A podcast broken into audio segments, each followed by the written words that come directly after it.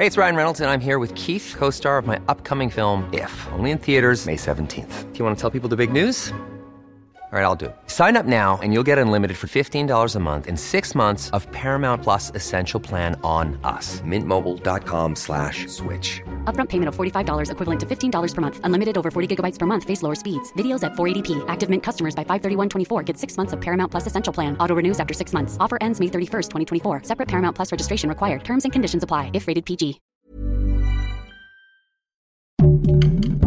Heraldo Podcast, un lugar para tus oídos. ¿Una moneda única para Latinoamérica? Argentina y Brasil están buscando crearla. Te contamos lo que sabemos.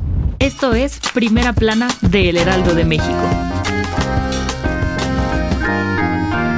Este martes se llevó a cabo la séptima reunión de la Comunidad de Estados Latinoamericanos y Caribeños, mejor conocida como CELAC, en Buenos Aires, Argentina. Y si te preguntas por qué es importante, pues todos los jefes de Estado del continente, o bueno, casi todos, se juntaron a discutir sobre el desarrollo de la zona. Decimos que casi todos los presidentes asistieron porque Andrés Manuel López Obrador no viajó por tener mucho trabajo acá en México, y por eso mandó al canciller Marcelo Ebrard.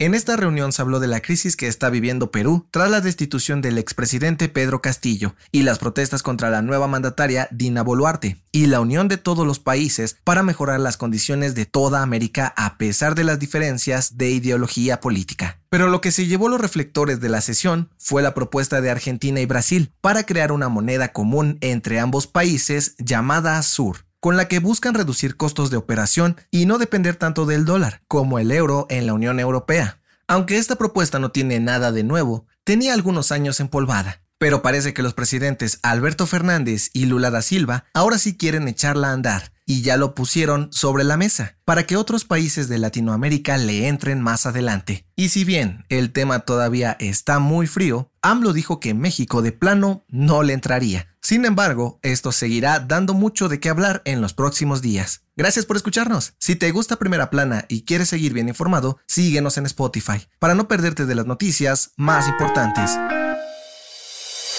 Como te lo contábamos ayer, el juicio contra el exsecretario de Seguridad Pública, Genaro García Luna, ya está en marcha en Estados Unidos y en nuestro país no está pasando de noche, pues López Obrador está al pie del cañón, siguiendo el caso.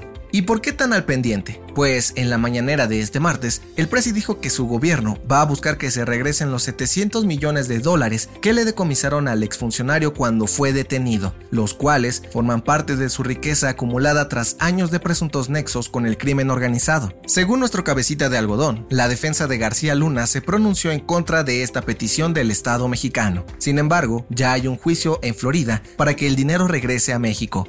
AMLO aseguró que ya están trabajando en este caso y que van a intentar recuperar toda esa lana a como dé lugar. ¿Crees que lo logre?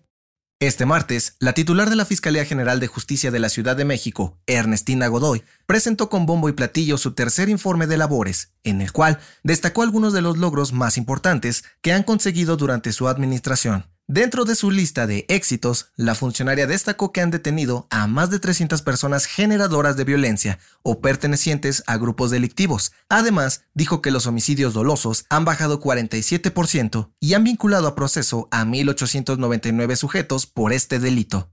Pero eso no es todo sino que también presumió que la CDMX alcanzó una disminución histórica en cuanto a delitos de alto impacto, pues registró una reducción de 46.5% entre el 2019 y 2022. Y aunque aseguró que estos resultados son buenos, seguirán trabajando para hacer más segura la capital del país.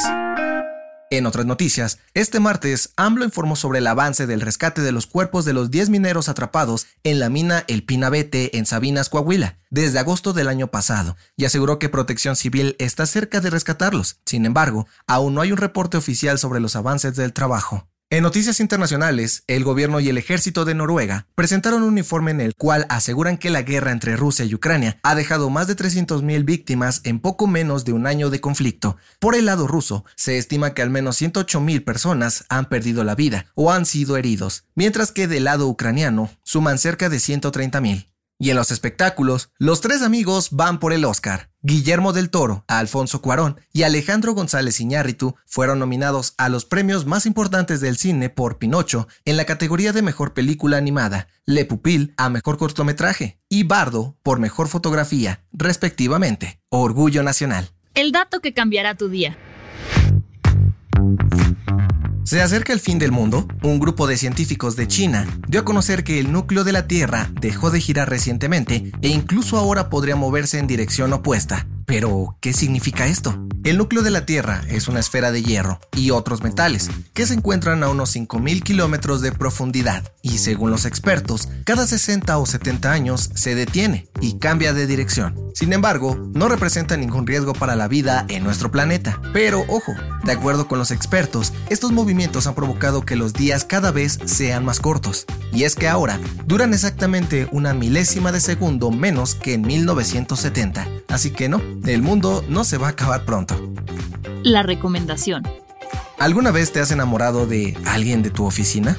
Aunque no lo creas, es más común de lo que piensas, pues pasamos tanto tiempo con las personas de la chamba que es muy difícil no clavarnos con alguien. Pero, ¿está bien o está mal? Escucha el nuevo episodio del podcast Preguntas Tontas para Todos, donde Fergay y Nuria Ocampo platican sobre todo lo que debes saber de las relaciones en el trabajo. Yo soy José Mata y nos escuchamos en la próxima. Esto fue Primera Plana, un podcast del Heraldo de México. Encuentra nuestra Primera Plana en el periódico impreso, página web y ahora en podcast. Síguenos en Instagram y TikTok como El Heraldo Podcast y en Facebook, Twitter y YouTube como El Heraldo de México. Hasta mañana.